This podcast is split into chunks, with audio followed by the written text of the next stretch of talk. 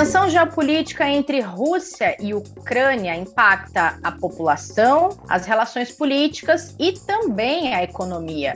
Quando trazemos essa tensão, esse contexto para o universo de investimentos, já é possível perceber impactos principalmente nas bolsas americanas, mas que respingam em outros mercados importantes como o nosso.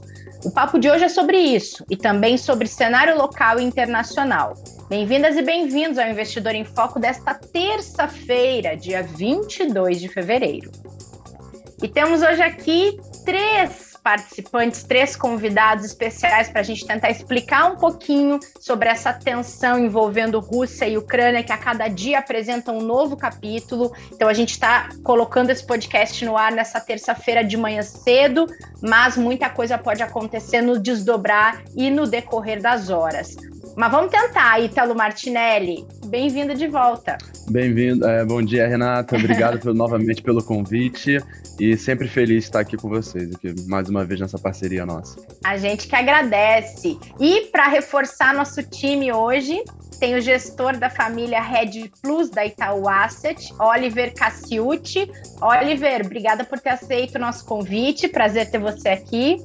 Obrigado, Renata. Obrigado pelo convite e também o economista da Itaú Asset, Fernando Friaça, que vem reforçar para a gente tentar explicar um pouco mais dessa história que tem impactado os mercados, não só eles, mas tentar trazer um pouco mais de contexto para quem está acompanhando o nosso podcast. Bem-vindo, Fernando. Obrigado, Renato. É um prazer estar aqui com vocês. Prazer é nosso, da nossa audiência que gosta de assuntos é, que envolvem contextos que impactam positiva ou negativamente os mercados, mas quando a gente explica, é sempre um ponto positivo aqui para quem acompanha o nosso podcast. E aí, gente, eu queria começar com, pedindo para vocês nos trazerem de fato esse contexto, né? A questão, essa tensão geopolítica entre Rússia e Ucrânia tem tido novos capítulos frequentes, é motivo de preocupação. E queria entender um pouco de você sobre a origem desse conflito. O que, que levou, principalmente, a gente chegar hoje nessa iminência, de fato, de um conflito, que é a grande preocupação que se tem hoje? Certo. Deixa eu começar. É, primeiro, acho que é importante é, colocar que russos e ucranianos, claro, têm literalmente séculos de história que aproximam os dois países, as duas culturas.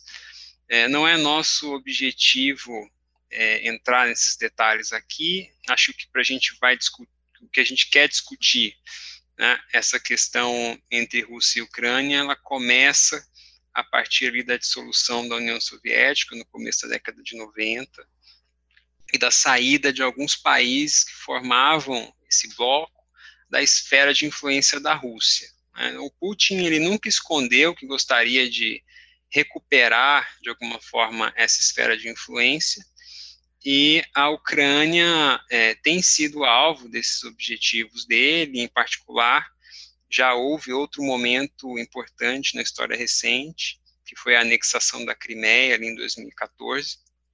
A Crimeia fazia é, parte do território ucraniano, que expõe isso. É, acho que, de certa forma, o que a gente está vendo hoje é uma continuação daquele, daquele conflito da Crimeia, em que a Rússia busca fazer com que a Ucrânia volte, então, para essa sua esfera de influência, e, ao mesmo tempo, procura barganhar com a OTAN por garantias de segurança relacionadas aí à presença militar do Ocidente, nesses países vizinhos ao território russo. Então, acho que o que a gente está vendo hoje é, é mais do mesmo nesse sentido. E só, só para complementar o Fernando, eu acho que em termos é, porque agora o, o conflito está tá surgindo de forma mais clara, eu acho uhum. que tem uhum. dois tem alguns argumentos também, né? Como ele falou, eu acho que é, um, é, é, uma, é uma situação que já perdura há algum tempo, mas nesse momento em particular, eu acho que, que em primeiro lugar é, a gente tem um vácuo de poder no, no mundo desenvolvido, né? Então o Biden, é, presidente dos Estados Unidos, foi eleito há relativamente pouco tempo e, e não tem um, um, mandato particularmente forte nesse momento. E na Europa também a gente viu uma troca de poder na Alemanha. Então, esses pontos que o Fernando mencionou, eu acho que eles vêm à tona nesse momento em particular, em parte por, esse motivo também. É, E aí, do lado da Rússia, eu acho que ao longo dos últimos vários anos, eles adotaram uma política macro bastante conservadora, é, tanto no lado fiscal quanto monetário. É, a parte externa da Rússia também hoje ela é super, super equilibrada. Então, acho que assim, em termos de timing, eu acho que o, o, esse período agora, eu acho que ele se torna muito propício para para algum avanço do, por parte da Rússia nessa situação que é tão importante para eles, né? Uhum. E Isso. a gente tem. Opa, vai lá. Desculpe, Renata. Isso. Imagina. E também, só para complementar o que o Oliver está dizendo, no caso da Rússia, é, o fornecimento do gás para a Europa tem sido um tema também importante nesses últimos meses. Né? A gente está vivendo um, um período de, de, dificuldade de oferta, e isso também é, coloca mais, é, mais, mais força ali na, na, na negociação para o lado dos russos. Esse é outro ponto importante do porquê agora, né, que acho que ele tentou uhum. levantar. Principalmente agora no final do inverno, né? Porque entrando no verão a demanda naturalmente cai e esse poder de barganha dele também cai junto, né? Sim. Inverno na Europa, eu digo. E eu queria entender também, a gente tem percebido é, algumas conversas envolvendo lideranças dos Estados Unidos, uh, junto com lideranças desses países que estão envolvidos nessa, nesse que já dá para dizer que é uma espécie de conflito, né? Mesmo que a gente não tenha ainda uh, um declarado conflito armado. Agora, qual é o papel de fato dos Estados Unidos nessa roda de negociações, hein? É, é, os Estados Unidos. Vai lá, vai lá. Segue você primeiro nessa, Oliver, vai lá. É, então, acho que o, tanto os Estados Unidos quanto a Europa, mas principalmente os Estados Unidos, têm esse papel de da maior democracia do mundo e com interesses também geopolíticos, eu acho que pelo mundo inteiro, né? Então, como assim defensor da democracia eu acho que ele tem um interesse natural assim de frear essa expansão da Rússia, não só pela situação na região, mas também pela situação do mundo e situações que poderiam vir a surgir, né? Então, uhum. é, deixar a Rússia avançar nesse, nessas demandas é, sem nenhuma reação, acho que naturalmente vai gerar é, é vai, vai, gerar ações similares de outros países, assim como a China e, e alguns outros. Então, acho que eles têm um interesse, assim, um interesse claro nesse ponto. É, mas, na verdade, eu diria que esse é o principal, assim. É, é tanto esse interesse por defesa da democracia, quanto uma forma de, de mostrar que eles estão observando o que, que os países estão fazendo. É importante também é, destacar, os Estados Unidos, eles é, são o, grande financiador da OTAN. Né? Então, quando a Rússia vem para a mesa para colocar demandas relacionadas à segurança, é com eles que, que estão negociando. Né? Então, o Biden está buscando concessões, o Putin está buscando concessões do Biden. É, as demandas que os russos colocaram são muito ambiciosas, é, provavelmente não vão ser atendidas, é, só que é dali, né, dessa negociação com os Estados Unidos, que poderia vir, poderia vir alguma solução diplomática canal diplomático ainda não está morto. Essa semana a gente ainda vai ter uma rodada de encontros aí entre os, os ministros de Relações Exteriores da Rússia e os secretários de Estado dos Estados Unidos. E pode até ser que o Biden encontre novamente o Putin, é um dos pontos que está sendo discutido hoje no, no noticiário. É, só que até que essa solução diplomática é, encontre é, uma saída, tem muita água para rolar ainda, como a gente vai falar em seguida, especificamente sobre os conflitos que estão acontecendo agora. Era aí que eu queria chegar também. É, vocês falaram um pouco sobre essa questão diplomática não estar ainda totalmente é, invalidada, vamos dizer assim. De que depende de fato essa invasão, essa possível invasão da Ucrânia pela Rússia? Porque nessa segunda-feira algumas agências noticiaram que a Rússia confirmou ter matado cinco pessoas que entraram no seu território pela fronteira ucraniana. A Ucrânia diz que isso não aconteceu. Enfim, alguns embates já começaram a se mostrar.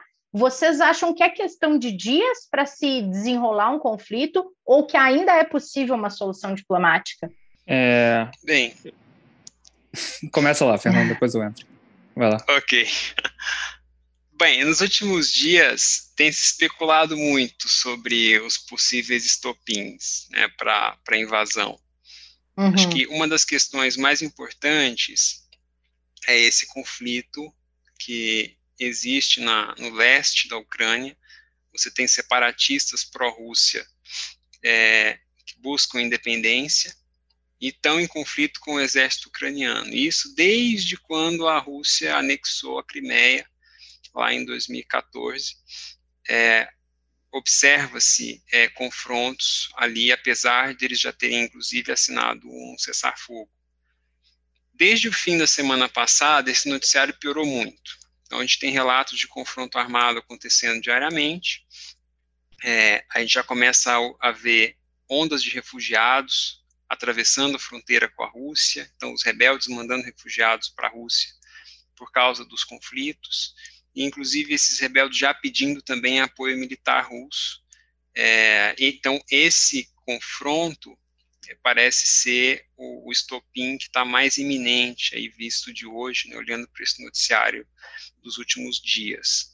Então, teve também essa notícia de que veículos militares da Ucrânia teriam atravessado a fronteira e foram destruídos, e, e, e assim, é, com a morte de cinco soldados. Aí vem uma guerra de informação, né, os, os russos alegam que era uma missão para extrair espiões do território russo, os ucranianos alegam que a história não é verdade. Hoje mesmo, Putin deve se pronunciar sobre a independência desses grupos rebeldes separatistas do leste da Ucrânia, se ele é, reconhecer formalmente esses, esse, essas repúblicas independentes, na prática ele está anulando os tratados de paz que eles assinaram em 2015, e isso é, poderia ser uma, uma, a, a, o motivo né, para uma incursão russa, de fato, ali em território ucraniano e para começar o conflito. Eu, Pode eu acontecer a qualquer momento. Eu, eu só adicionaria Sim. que eu acho que a, a, a, mídia, em geral, ela trata o conflito, né, a invasão como binária, né, ou, ou ela acontece ou não acontece. E, e, e, tem vários graus, na verdade, em relação ao, ao que, ao que, pode, ao, ao, que pode, pode se desenrolar nessa situação.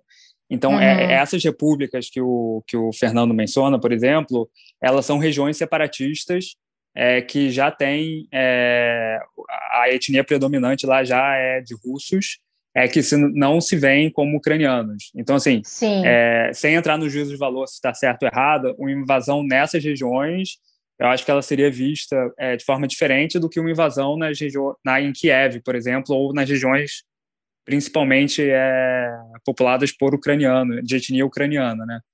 Então, é, assim, olhando de hoje, eu acho que parece, parece que tem três, talvez três, é, três possibilidades principais, né?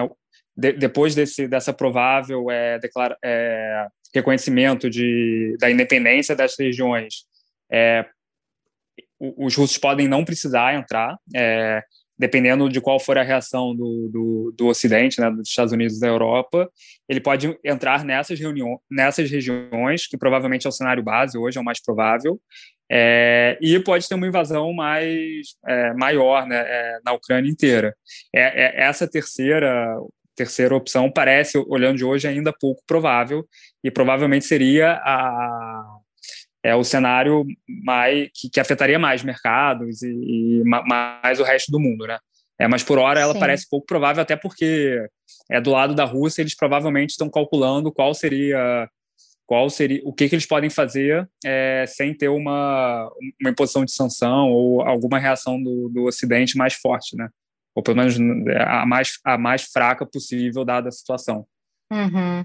É importante isso que você falou, porque é, não existe uma unidade, né, Oliver? Existem é, visões diferentes dentro de um mesmo país por grupos diferentes, né? Isso, com certeza. É isso. Eu acho que esse, esse, é o ponto principal, né? E, e de novo, assim, uhum. sem querer entrar no juízo de valor, se está certo ou não claro, invadir. Claro, é, mas a verdade é, é, que é que tem opções que são melhores ou piores, assim, do ponto de vista tanto de mercado quanto de paz regional e do, do conflito geopolítico mesmo.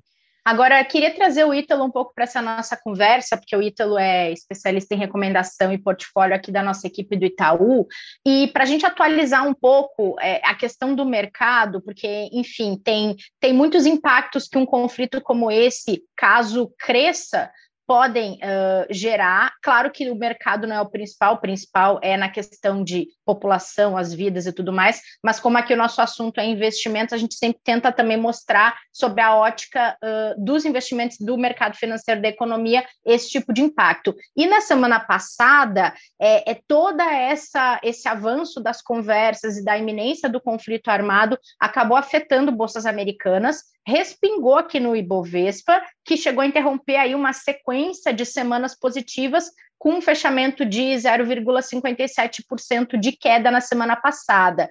Teve muito desse contexto geopolítico no peso desses resultados negativos das bolsas, né, Ítalo? Sim, sim, Renata. É, eu acho que primeiro, assim, só passando um contexto rápido, acho que é, obrigado até pelo Fernando e também pelo Oliver, por toda a contextualização assim, do conflito que a gente está vendo. Acho que hoje os mercados eles sentem bastante a, a tensão que é você ter a possibilidade de um conflito armado, né? um conflito armado que provavelmente, se a gente estiver falando de uma invasão em larga escala pela Rússia, pode ser o maior conflito no continente desde a Segunda Guerra Mundial. Então, assim, um conflito armado ele gera muitas dúvidas e, assim, de forma geral, né, a gente pode ver um conflito se alastrar por muito mais tempo. A gente, assim, a gente tem um por um lado, uma expectativa de talvez um conflito rápido, uma invasão a Kiev, caso aconteça um conflito armado, mas um conflito armado ele pode se desenrolar e, e, e virar uma questão de meses até anos de intervenção militar ou algo do gênero. Então, os mercados eles têm todo esse ambiente nebuloso pela frente. E fica mais difícil ainda quando, pelo momento que a economia mundial vive agora. Né? A gente está vendo um grande debate sobre inflação global. A gente sabe que a inflação não é um, um, fenômeno só no Brasil que a gente tem visto, mas Estados Unidos, Grã-Bretanha e vários países europeus também passam por esse momento. E quando você tem um conflito armado que possivelmente vai atingir um dos maiores exportadores de petróleo do mundo, que é a Rússia, no momento que o barril de petróleo bate ali 95 dólares, 94, 96, em máximas históricas, assim, olhando para trás, pelo menos até ali 2014, 15, você começa a ter um, um, um mercado, principalmente tendo dúvidas sobre o que esse conflito poderia acarretar não só para o fornecimento de gás, como o pessoal já falou, que é exatamente lembrando que alguns países europeus, como a Alemanha, praticamente o fornecimento de gás todo dela é dependente do, da exportação russa. Né? Você também tem a própria questão do petróleo, que já é uma grande preocupação para a economia global devido à questão da inflação. Então, assim, esses temores eles acabam ficando cada vez mais exacerbados dentro do mercado, e visto que a reação do Ocidente pode ser, de fato, algumas sanções econômicas, e essas sanções econômicas elas vão afetar os próprios países ocidentais para o crescimento e a retomada econômica deles. Então, de forma geral, o contexto que o mercado está olhando é esse. Né? Então, o que aconteceu na sexta-feira? Sexta-feira a gente viu um mercado ali com bastante movimento de risk-off, né? esse movimento de acaba que os investidores acabam saindo um pouco de posições de risco devido a essas tensões. Então, esse movimento de risco acabou levando ali, a gente vê lá fora o S&P ter uma baixa de 0,72%, o Nasdaq, que está sofrendo bastante esse ano, caiu 1,23%. Os investidores globais acabaram olhando o mercado lá fora e buscando a proteção ali das treasuries e o dólar. Agora, para o Brasil.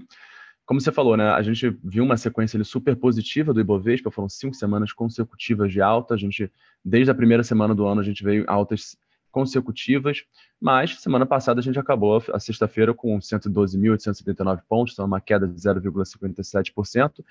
Na semana foi mais ou menos na mesma linha, caiu 0,61, embora o Ibovespa continue tendo um dos principais desempenhos de bolsas internacionais com alta de 7,69 no ano.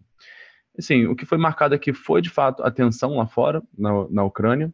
Isso aqui gerou, então acabou que o nosso, embora o Ibovespa ele tem andado um pouco descorrelacionado com os índices acionários americanos, na sexta-feira acabou que a gente acompanhou esse movimento pela questão da Ucrânia, pela questão do feriado nos Estados Unidos e também por questões um pouco mais relacionadas ao nosso mercado local. A gente sabe que o Ibovespa, que é o nosso principal índice acionário, ele é muito marcado por commodities. E na sexta-feira a gente acabou vendo uma queda do petróleo.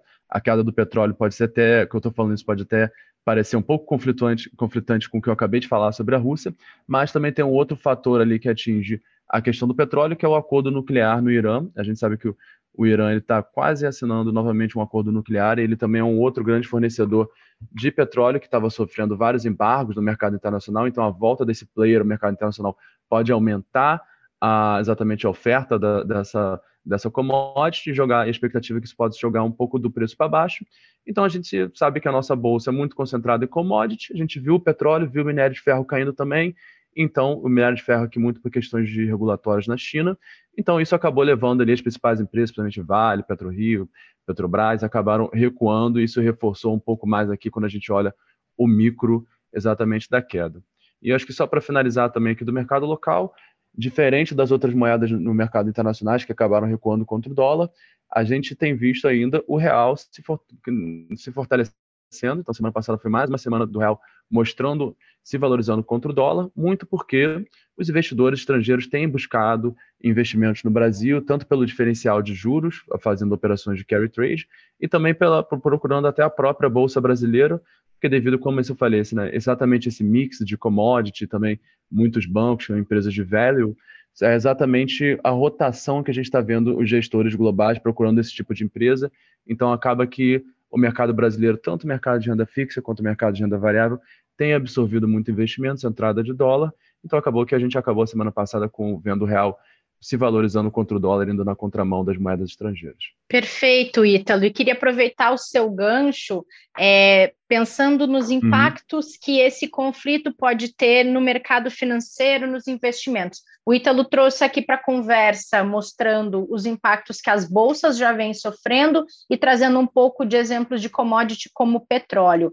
Oliver e Fernando, vocês acrescentariam mais algum mercado, algum ativo que possa ser afetado, principalmente por causa desse conflito geopolítico, caso ele cresça? É, eu, eu, eu adicionaria que eu, eu acho assim, é, eu, como eu falei mais cedo, eu acho que tem alguns cenários possíveis para esse conflito, né? Então, é, no, no, no, cenário base, que eu acho que é o cenário que tem alguma forma de invasão mais moderada assim, ou, ou controlada, é, o mais provável é que o impacto seja maior mesmo em ativos russos só. É, porque provavelmente a gente veria sanções por parte do, do da Europa e Estados Unidos. É, é, então, assim, eu, eu, eu, diria que o impacto desse conflito para o resto do mundo ele é relativamente pequeno.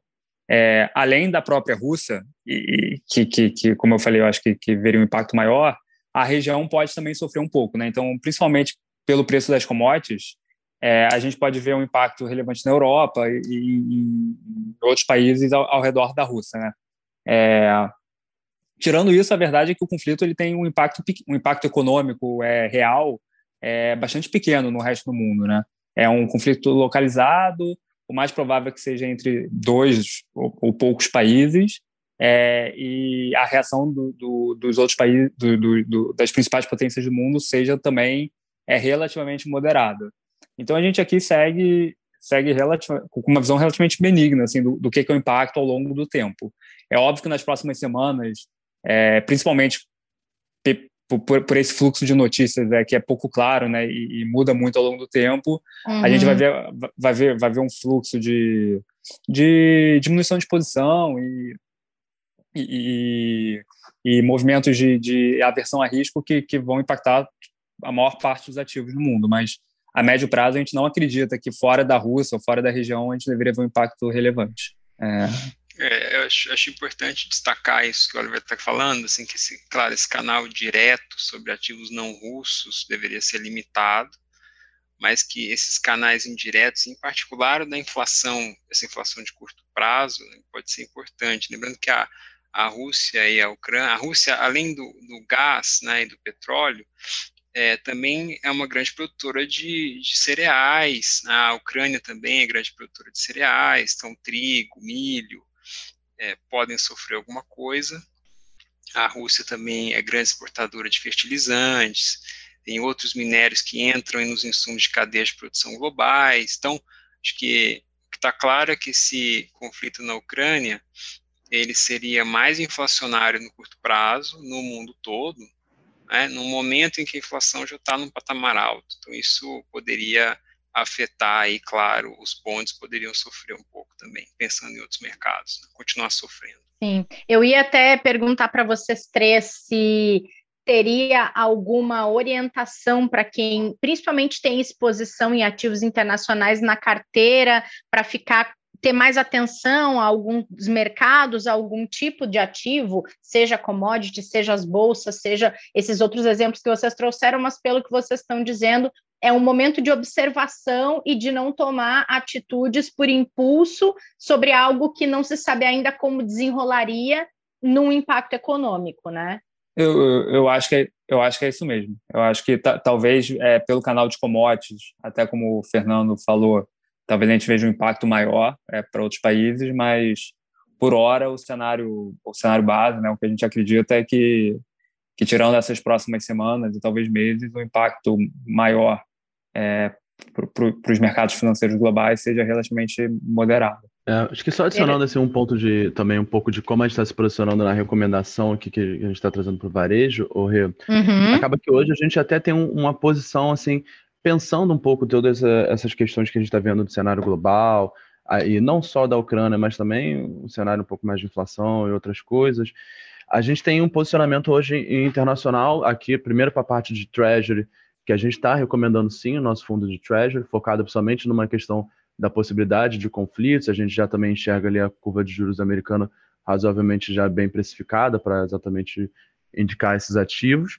E assim, adicionando também que a gente também está recomendando o nosso fundo indexado de commodity, né? Ele é um fundo que acompanha um índice que tem muita parte exatamente de energia.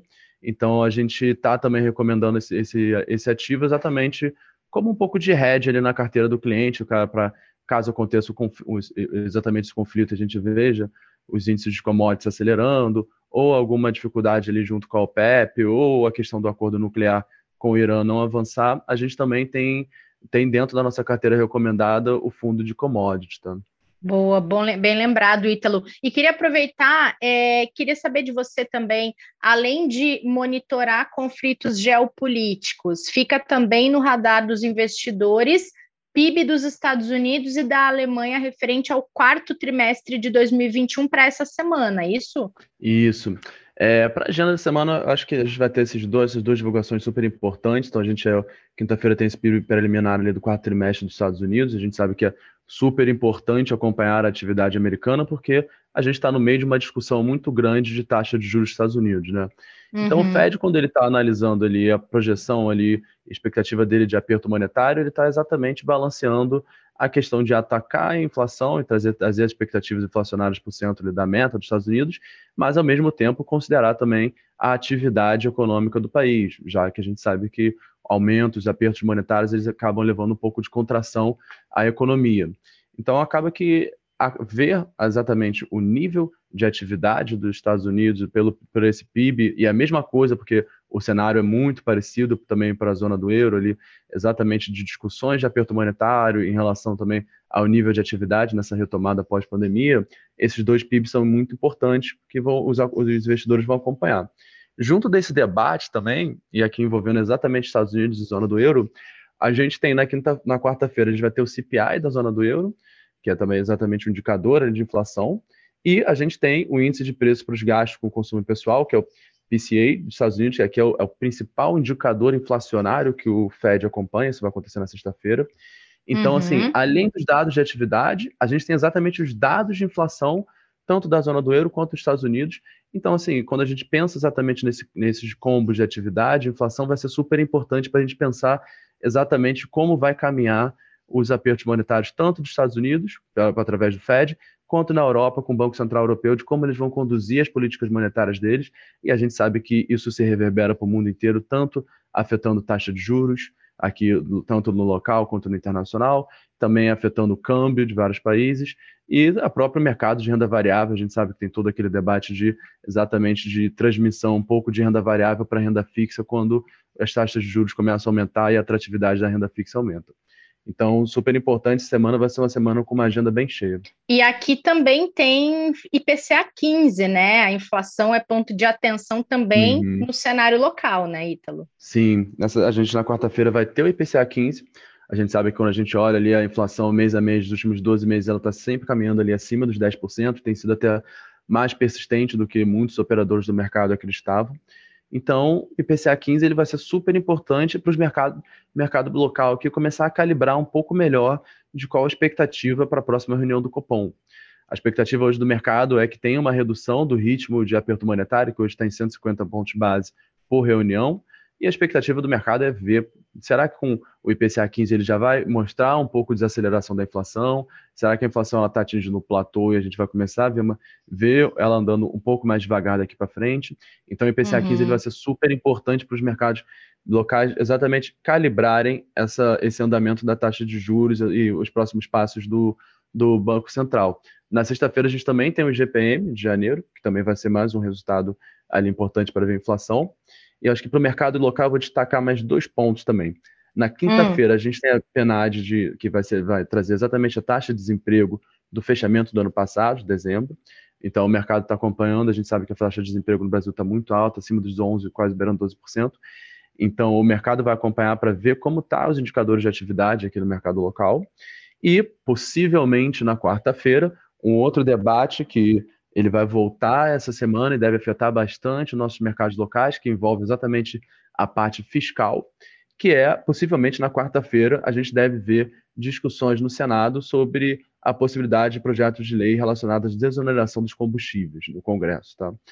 Então, esse daqui é um ponto super sensível, porque a gente sabe que o governo federal tem atuado, ele quer criar algum mecanismo para diminuir um pouco dos combustíveis, o preço dos combustíveis na, na ponta, mas a gente sabe que num cenário fiscal que a gente vai ter para 2022, com muito aperto fiscal e pouco espaço para gastos discricionários, esse debate tem trazido bastante atenção do mercado para ver qual vai ser a solução que o governo vai trazer, se é que ele vai conseguir trazer, porque tem, tem tido muitas discussões também sobre falta de alinhamento ali um pouco entre os entes políticos ali das duas câmaras. Então, acho que aqui é também para manter o foco do investidor para essa semana, Rê. Perfeito, Ítalo. Gente, obrigada pelo papo, pela disponibilidade de vocês de participar aqui com a gente, esclarecer um pouco sobre todas essas discussões envolvendo não só sobre ótica de mercado, mas sobre várias outras, a tensão geopolítica gerada entre Ucrânia e Rússia, que ainda vai ter muito desdobramento, mas foi muito válido levar para nossas ouvintes e nossos ouvintes esses pontos de vista e de análise. Então, Oliver, Fernando, Ítalo, obrigada e foi um prazer. Nada, obrigado você, Renato. Obrigado, obrigado Renato. Obrigado você, Renato, pelo convite. Tchau, tchau. Até a próxima e obrigada a todo mundo que acompanhou mais esse episódio do Investidor em Foco. A gente volta na quinta-feira para falar sobre consumo consciente. Esperamos vocês. Até lá.